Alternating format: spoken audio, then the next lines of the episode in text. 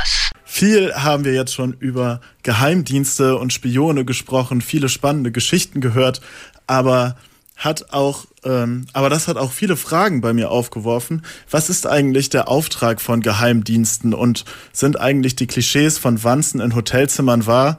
Das müssen wir jetzt mal wissenschaftlich aufräumen. Genau, dafür haben wir jetzt einen Gast bei Blickwechsel, Politikwissenschaftler Professor Ulrich Schlie von der Uni Bonn. Er hat schon für das Auswärtige Amt und im Verteidigungsministerium gearbeitet und seine Doktorarbeit trägt den Titel Geheimgespräche mit dem Gegner, die Westmächte und die Friedensfrage im Zweiten Weltkrieg, also der perfekte Experte für unsere Sendung. Herr Schlie, was sind Geheimdienste eigentlich und wofür brauchen Staaten Geheimdienste? Geheimdienste sind ein Instrument der Außen- und Sicherheitspolitik eines Landes sowie der Auswärtige Dienst oder die Bundeswehr. Das Wirken der Geheimdienste ist vom Gesetzgeber vorgegeben und wird auch im Parlament kontrolliert. Die Geheimdienste werden gebraucht, um, ich sage es mal salopp, Informationen zu sammeln. Und diese Informationen fließen in das Lagebild zur Außen- und Sicherheitspolitik der Bundesregierung, in diesem Fall Deutschlands, ein. Wenn ich an Geheimdienste denke, dann stelle ich mir Spione vor, die Wanzen in Hotelzimmerlampen verstecken oder die in Parks durch Zeitungen Leute beschatten oder die Briefe abfangen und lesen. Was ist dran an diesen gängigen Spionageklischees?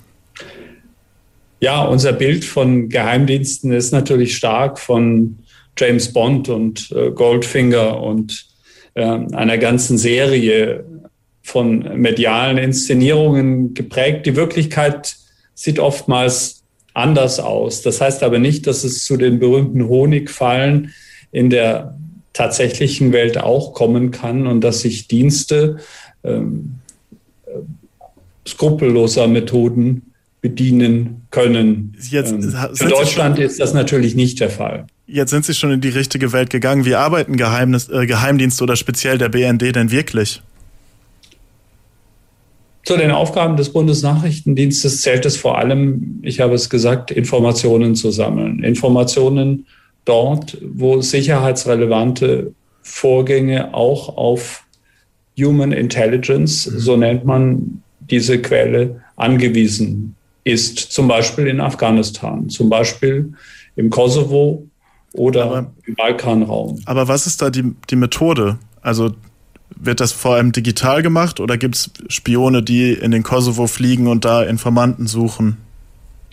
Beides. Es geht äh, zunächst um eine Auswertung von relevanten Telefon- äh, und Internetdatenverbindungen. Es geht um eine Auswertung auch schriftlicher Quelle.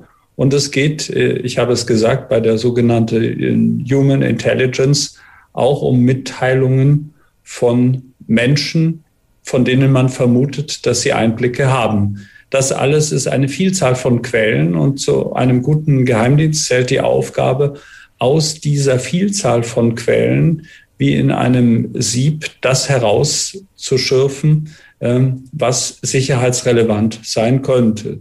Und diese Informationen werden dann an die Politik weitergegeben. Das heißt aber vor allem, Geheimdienste dürfen nie Politik machen. Und deshalb haben wir auch ein Trennungsgebot. Letztens ist ja herausgekommen, dass der dänische Geheimdienst der NSA geholfen hat, zum Beispiel die deutsche Kanzlerin abzuhören. Welche rechtlichen Grenzen haben denn eigentlich Geheimdienste und wer kontrolliert sie dabei? Die Kontrolle erfolgt jetzt wiederum für den deutschen Fall durch den Deutschen Bundestag. Es gibt ein eigens dafür eingerichtetes Gremium, das unter vertraulichen, auch geheimen Bedingungen tagt. Und dieses Gremium kontrolliert den Auslandsnachrichtendienst. All dies befindet sich auf einer gesetzlichen Grundlage und das Gesetz zum Bundesnachrichtendienst ist gerade eben erst wieder überarbeitet worden. Also es gibt eine Kontrolle. Ähm, die Geheimdienste werden auch von der Exekutive in Deutschland vom Bundeskanzleramt aus geführt, beziehungsweise dort befindet sich die verantwortliche Stelle, die für die Leitung der Nachrichtendienste zuständig ist. Also wir haben hier eine genaue Zuordnung zur Exekutive und all dies sorgt dafür, dass Geheimdienste sich nicht verselbstständigen.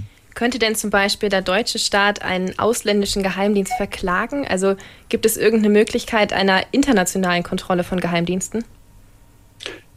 Äh, Natürlich ist auch das Wirken von Geheimdiensten ähm, dem Völkerrecht unterworfen. Und es ist vorstellbar, dass aufgrund eines geheimdienstlichen Vorgangs ähm, ein ähm, internationaler Prozess äh, angestrengt wird vor dem Internationalen Gerichtshof. Äh.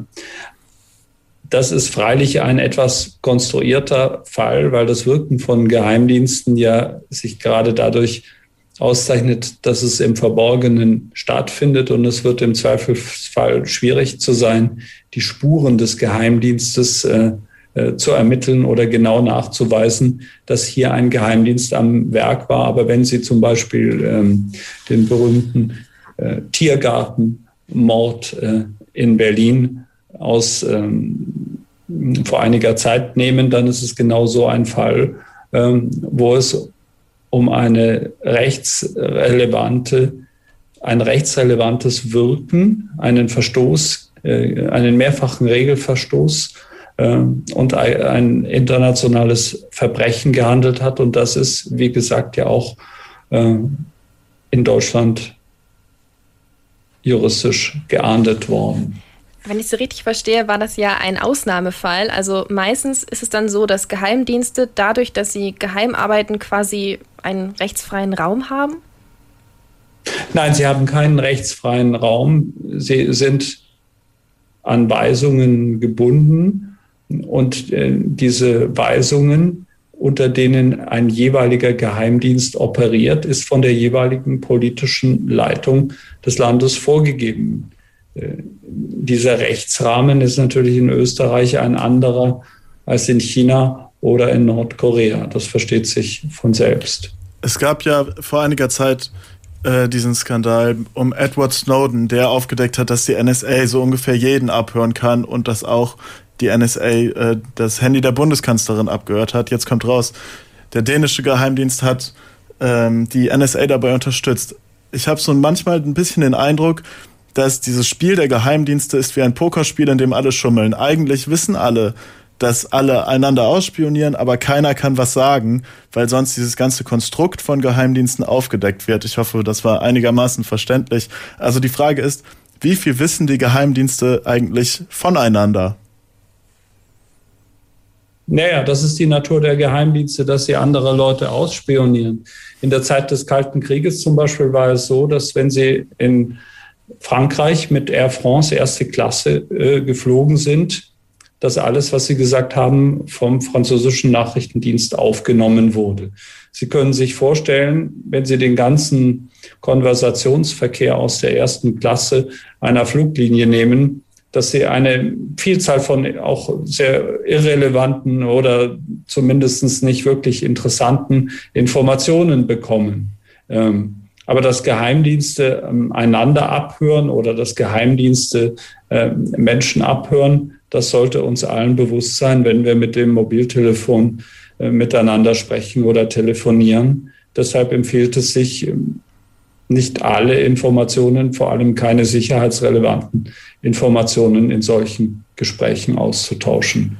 Aber das wissen Politiker und das äh, sollten eigentlich auch alle Bürger wissen. Vielen Dank, Herr Schlie, dass Sie etwas Klarheit hier in unsere Sendung gebracht haben. www.kölncampus.com www